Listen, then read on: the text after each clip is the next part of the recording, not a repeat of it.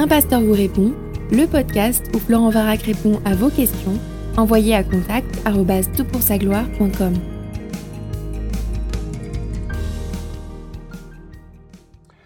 La question qui nous préoccupe pour ce podcast est la suivante. Bonjour, tout d'abord, merci pour tous les podcasts que vous produisez qui m'aident dans la lecture de la Bible. Converti depuis un an après une rencontre avec un pasteur, Jésus a pris toute la place dans ma vie. Il y est parvenu car il a répondu à mes questionnements et pourvoit réellement à tous mes besoins. Cette relation est tellement forte, ses réponses et ses actes pour moi tellement concrets que j'ai au début trouvé cela miraculeux. Je passerai les détails de mes grands péchés et la façon dont il me redresse chaque jour et me donne autant spirituellement que matériellement. La vérité de son existence ne peut faire aucun doute, et parfois j'en viens aux larmes, tellement son action et sa présence sont marquantes. Et pourtant, il m'arrive de prier en disant J'ai mis toute ma confiance en toi, alors j'espère que tu existes. Cela sous-entend qu'il m'arrive de douter, alors que les preuves même de son existence sont sous mes yeux. J'ai l'impression de croire à 99%, si je puis m'exprimer ainsi, et j'ai peur que cela ne lui plaise pas. Ma question est la suivante, peut-on, nous, simples mortels, euh, croire à 100% Le doute est-il normal, voire nécessaire pour grandir, comme je l'ai entendu de la part d'un autre pasteur? Merci encore pour votre travail et que Dieu vous bénisse.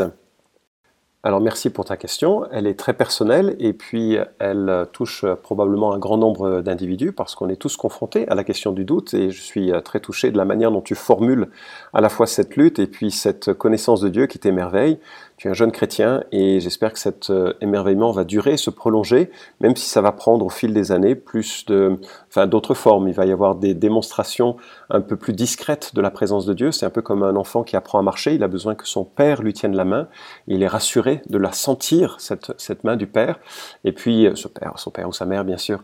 Et puis, euh, au fil du temps, il va prendre de l'assurance. Et ça ne veut pas dire que le, le père ou la mère est absent de son développement et de ses premiers pas mais simplement ils se mettent un petit peu en arrière. Et je crois que pédagogiquement, le Seigneur fait la même chose avec nous. Et avec le temps viennent d'autres formes de foi et de confiance en lui. Donc la question du doute va t'accompagner, mais de façon différente, euh, comme je vais euh, l'évoquer. Alors, euh, la question qui, qui, nous préoccupe, elle pose aussi la question de comment est-ce que l'on sait ce que l'on sait? Comment est-ce que l'on peut être sûr des choses que, que l'on sait? Donc, j'aimerais faire un petit détour et puis parler de la, de la relation à la démonstration de la foi avant d'aborder la question du doute en cinq points, et ce sera de, cette manière que je vais conclure ce podcast. Alors, comme tu le sais, euh, la, question du savoir euh, est un problème dans, le sens que le savoir évolue et que les certitudes d'hier sont parfois les euh, ridicules d'aujourd'hui. Je te donne l'exemple, hein, les gens pensaient que le Soleil tournait autour de la Terre et puis c'est Copernic qui a démontré qu'en fait c'était l'inverse et donc l'assurance d'hier a été balayée, remplacée par une autre. on a toujours cru qu'une particule ne pouvait pas être à deux endroits à la fois il paraît que c'est pas un problème en physique quantique. Alors je suis pas, je suis pas certain de, bien comprendre les choses, mais en tout cas, il y a une évolution du savoir qui est, légitime, et donc ça, pose la question comment, comment on sait, comment est-ce qu'on peut être sûr de notre compréhension? Alors les philosophes ont cherché à établir un point de départ euh, fiable, solide, euh, qui leur permettrait ensuite d'accroître le, domaine du savoir de façon progressive et de façon de plus en plus solide.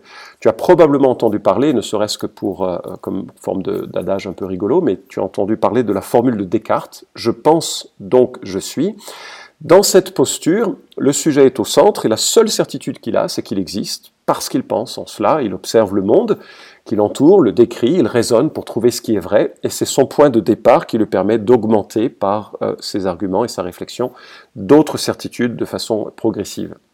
Alors, dans cette perspective, le sujet évalue, examine, soupèse, et ça a donné toute une branche de, la, de ce qu'on appelle l'apologétique, c'est-à-dire la démonstration ou la défense de la foi, euh, toute une branche d'apologétique qui cherche à évaluer les preuves et les arguments en faveur de l'existence de Dieu ou en faveur de, de, la Bible. Alors ça a donné des arguments qui euh, fortifient notre foi, notamment lorsque l'on est devenu disciple de, de Christ. Moi, je, je, dois dire que dans mes premières années de, de, vie chrétienne, je me suis souvent appuyé sur ces observations pour me dire, mais en fait, c'est vachement rationnel la foi en Dieu. Et c'est rassurant de se le poser, c'est important aussi de réfléchir. Je crois que la foi se nourrit d'une réflexion et elle, euh, elle, a besoin de cette réflexion pour s'affermir. Donc, euh, dans cette perspective et selon euh, ce, ce, modèle, je vais réfléchir, ben, Dieu est quand même l'être nécessaire à l'existence du monde. C'est assez inconcevable que du néant surgisse quelque chose. imagine le néant, enfin d'ailleurs on est pas capable vraiment de l'imaginer, mais le néant, c'est aucune énergie, c'est aucune loi, c'est aucune intelligence, c'est aucune. Soudainement, quelque chose naît, ça n'a aucun sens. Donc Dieu existe comme le, euh, le créateur nécessaire. D'autre part, Dieu existe comme un être nécessaire à l'existence du bien et du mal. En son absence, il n'y a pas de bien et de mal, il n'y a que des constructions sociales et sociologiques, il n'y a qu'une majorité de voix, et si une majorité dit qu'il faut tuer euh, les juifs ou les arabes ou euh, les enfants ou les, les, filles, ou je ne sais pas, comme c'est pas malheureusement le cas dans, certaines contrées, eh bien ça devient la norme et ça devient acceptable. Il n'y a pas de mal et de bien absolu. Or, euh, on sent dans notre cœur que ça ne colle pas, qu'il y a des choses qui sont proprement inacceptables et qui sont vraiment de l'ordre du mal absolu. Et même si on ne sait pas toujours où placer la frontière, on reconnaît qu'une frontière est là. Donc ce, Dieu serait euh, nécessaire comme euh, fondement d'une éthique. Troisièmement, Dieu existe pour être nécessaire à l'intelligence et l'harmonie de l'univers. Croire que l'homme est évolué de façon parallèle à la femme pour se reproduire, ça, ça relève plus du Père Noël. Dire, deux évolutions complémentaires, c'est absolument, euh, enfin, c'est difficile à imaginer en tout cas. Euh, quand on, on réalise qu'il faut une, une, douzaine de facteurs différents pour euh, un simple, la simple fonction de la coagulation et qui se déversent dans le corps ou dans, au niveau de la plaie de façon structurée et ordonnée, pour pouvoir euh, euh, réaliser une coagulation sanguine, une réparation de la peau, on réalise à quel point il y a, une intelligence qui est derrière. C'est l'argument du euh, dessin intelligent. Quatrièmement, Dieu existe comme être nécessaire parfait. C'est un point sur lequel Descartes euh, argumente beaucoup pour prouver l'existence de Dieu. Et, donc ça, devient euh, logique d'avoir cet être parfait pour comme, comme, comme existant. Dieu existe également comme être nécessaire pour expliquer la Bible, euh, à la fois par sa diversité, hein, tu, je ne sais pas si tu réalises, mais on a dans la Bible 40 auteurs différents, 16 siècles de rédaction, 66 livres, et euh, il y a une véracité historique et il y a aussi un fil conducteur. C'est un phénomène unique. Il n'existe aucun livre dans aucune autre religion, dans aucune autre philosophie euh, de, ce type-là et de ce, genre-là avec cette, cette, unité remarquable. Dieu, au-dessus de l'écriture, est une nécessité pour expliquer cette cohérence et cette harmonie de la Bible. Et puis, sixièmement, Dieu existe comme être nécessaire pour expliquer la vie, la mort et la résurrection de Christ. Quelque chose qui est absolument euh, extraordinaire, c'est que la, la résurrection de Christ fait vraiment partie de ces événements de l'histoire qui est facilement prouvable. Euh, je crois que j'ai fait un podcast là-dessus, sinon euh, je pose la question et puis j'en ferai un pour euh, évoquer un peu les arguments en faveur de la résurrection de Christ, et qui montre que sans Dieu, c'est une impossibilité, c'est inconcevable qu'un tel événement ait eu lieu. Mais quand j'ai posé ces remarques-là, euh, si tu n'es pas toi-même, enfin si d'autres qui m'écoutent ne sont pas croyants, ils vont dire non mais il y a plein de réponses aux arguments que je viens de donner. Si tu te balades sur Internet, tu vas réaliser que pour chaque argument que je viens d'évoquer, il y a une série de contre-arguments euh, qui, est, qui est possible, parce que si le point de départ c'est soi-même, eh bien on va soi-même raisonner en fonction de ses présuppositions. Mais en tout cas, c'est des arguments qui m'ont aidé, moi, au début de ma vie chrétienne, quand euh, les gens essayaient de me sortir de la secte évangélique dans laquelle ils croyaient que je m'étais trouvé. Eh bien, je réfléchissais à ces éléments et ça, fortifiait ma foi. Et en même temps, comme les arguments étaient parfois euh, un peu sur les deux côtés de la balance, c'était pas forcément une réponse totalement satisfaisante. En tout cas, je te renvoie à l'épisode 74 euh, de mes podcasts, Si Dieu existe, pourquoi le Dieu de la Bible, et qui argumente en utilisant en partie, en tout cas, cette approche. Alors, Certains se sont opposés à ce type d'argument parce qu'ils euh, disent que l'homme ne peut pas être le point de départ. Pourquoi est-ce qu'il ne peut pas être le point de départ? Plusieurs raisons. Premièrement, ce que je pense est déjà une interprétation de mon environnement. Ce n'est pas neutre. Euh, c'est pas objectif. En fait, je pense selon ce que je suis, selon ce que j'ai appris, selon ma conception du monde. Et donc, j'interprète en posant une pensée qui euh, a un certain nombre de présuppositions préalables. Deuxièmement, rien ne prouve objectivement que je pense réellement et que je ne rêve pas. En théorie, qui dit que l'homme pense en fait euh, Est-ce qu'il rêve plutôt en pensant que son rêve est une pensée, une réalité? Qu'est-ce qui prouve que sa pensée est autonome ou indépendante?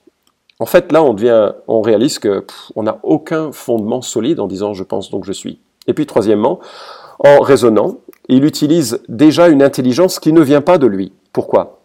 Parce que le fait que tu puisses comprendre, ou en tout cas entendre ce que je dis, euh, n'est pas simplement une, convention de langage que l'on partage, le français, c'est aussi parce que ce langage se fonde sur euh, une série d'arguments qui sont les arguments de la logique. Or, ces lois de la logique qu'aucun philosophe ne sait expliquer, elles sont indépendantes du support, du médium, du langage en, lui-même.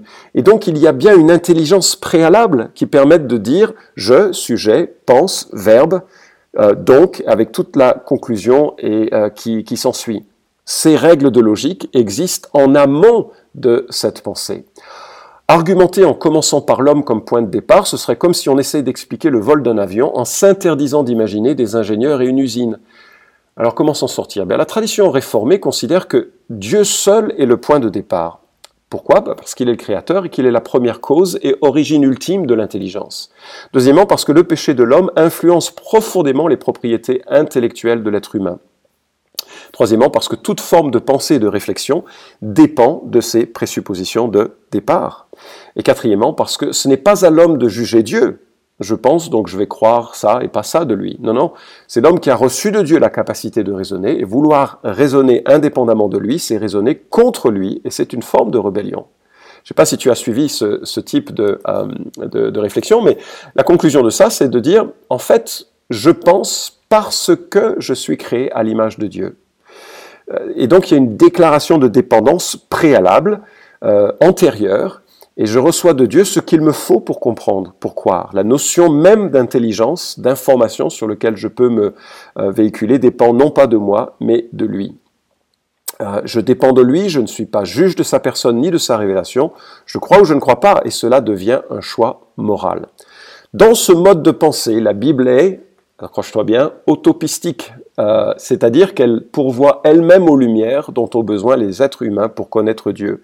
La Bible s'authentifie elle-même, et cette école de pensée, que ses adversaires qualifient de fidéisme, est décrite comme présuppositionnaliste par ceux qui l'utilisent. Aïe, je sais qu'en utilisant ces mots, j'étais un peu perdu, mais euh, on crédite à John Owen, euh, un chrétien du XVIIe siècle, dans son livre The Reason of Faith, la raison de la foi, euh, pour avoir donné un peu cette, euh, les premières pistes de, son, euh, de cette argumentation, de cette forme d'argumentation. Et Calvin le souligne aussi dans son institution, livre 1, chapitre 7, paragraphe 5, il est dit la chose suivante, qu'il soit bien clair que seul celui qui est enseigné par le Saint-Esprit peut s'appuyer fermement sur l'Écriture bien que celle-ci porte en elle la preuve de sa vérité et qu'elle puisse être reçue sans opposition et sans avoir à être testée, c'est par le témoignage de l'Esprit que la vérité certaine qui est la sienne est reconnue.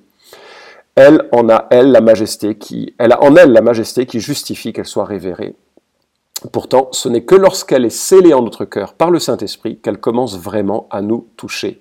Étant donc illuminée par sa puissance, nous ne croyons pas selon notre propre jugement ou selon celui des autres que l'Écriture est de Dieu. Il y a là une conviction telle qu'elle ne requiert point de raison pour la justifier, et une connaissance telle qu'elle est fondée sur une très bonne raison qui, mieux que tout autre, donne à notre esprit un véritable repos.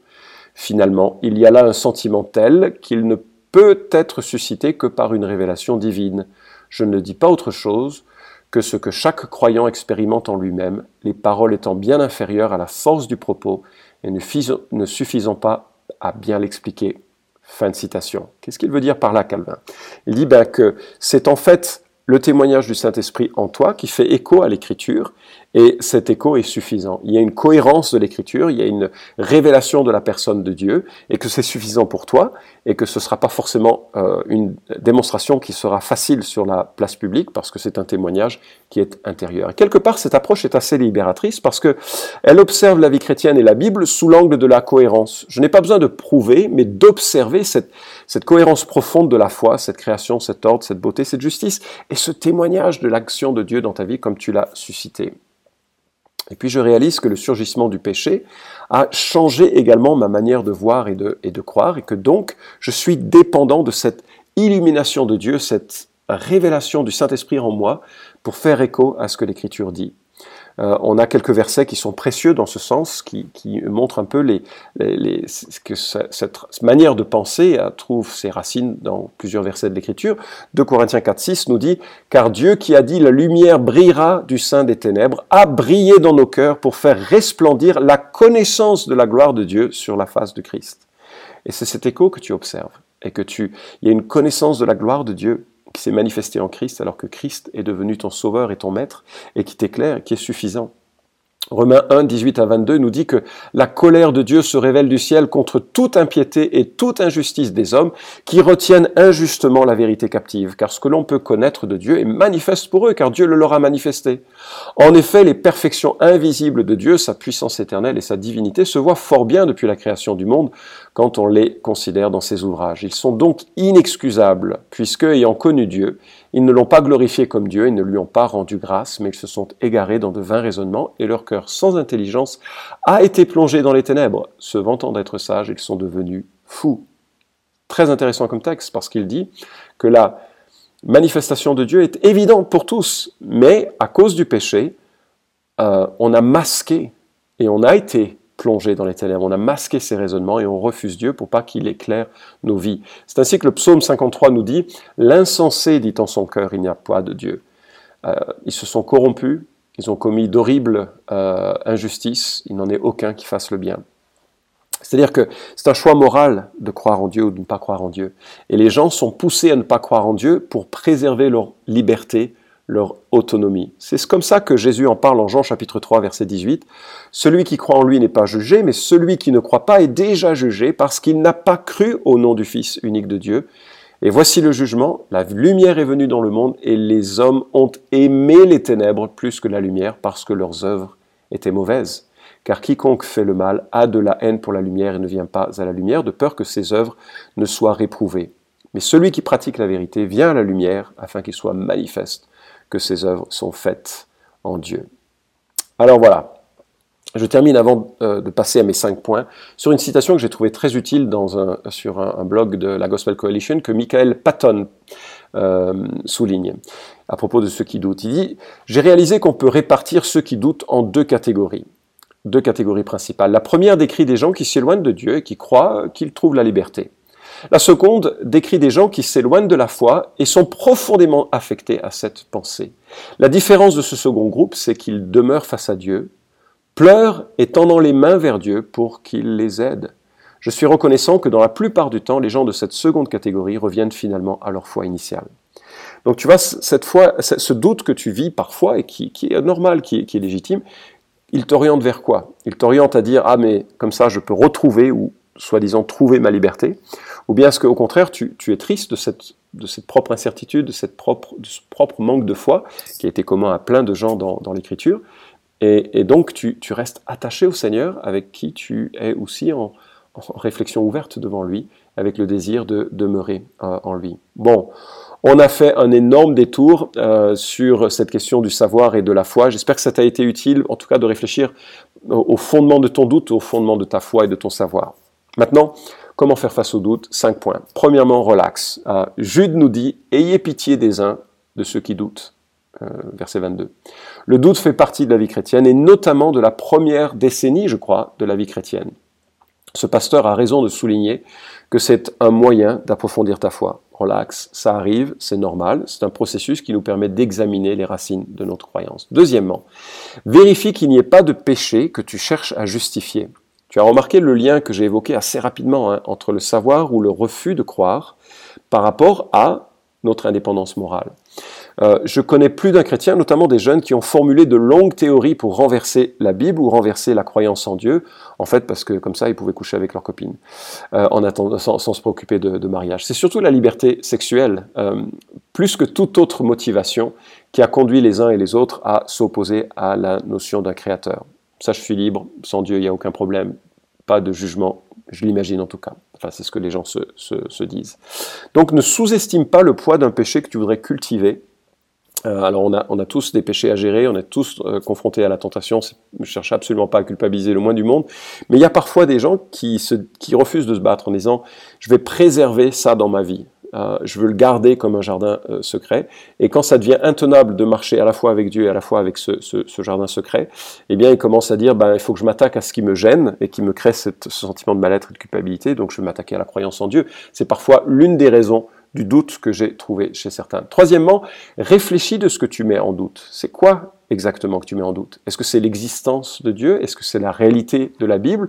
Ou bien est-ce que c'est les qualités de Dieu?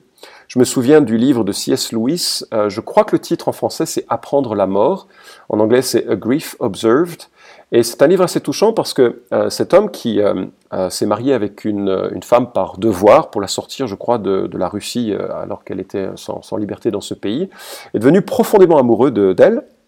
et puis, elle, a développé un cancer qui l'a emporté. Et dans, dans le livre, C.S. Lewis livre son cœur, il dit c'est il montre que le problème n'était pas le doute vis-à-vis -vis de l'existence de Dieu, c'était plutôt le doute vis-à-vis -vis de la qualité de Dieu. Est-ce que Dieu était bon vraiment ou est-ce qu'il était méchant et dur?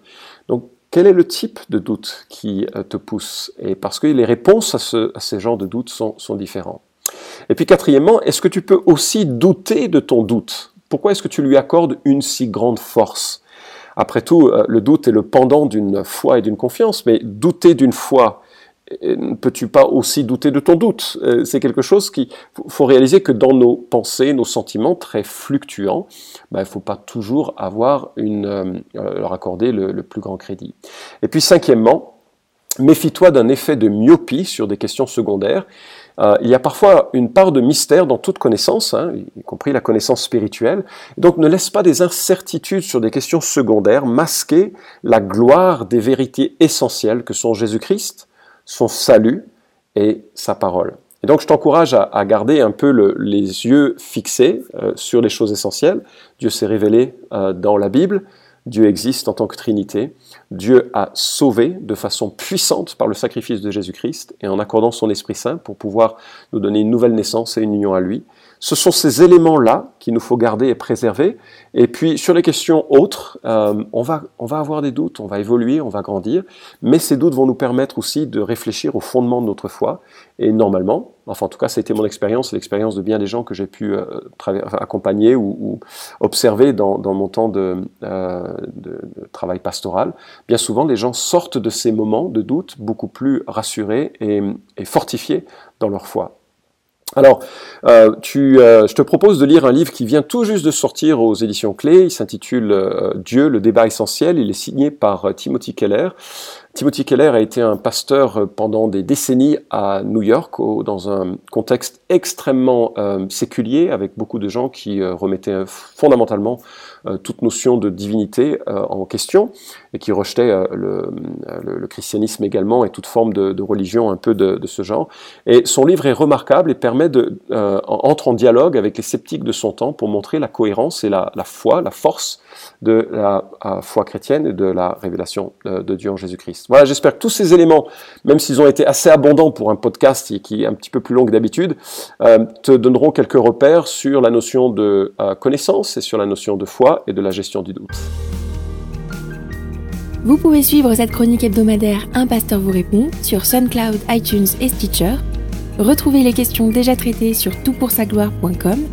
Si vous aimez ce podcast, Merci de le partager sur les réseaux sociaux et de laisser une note sur iTunes. À la semaine prochaine!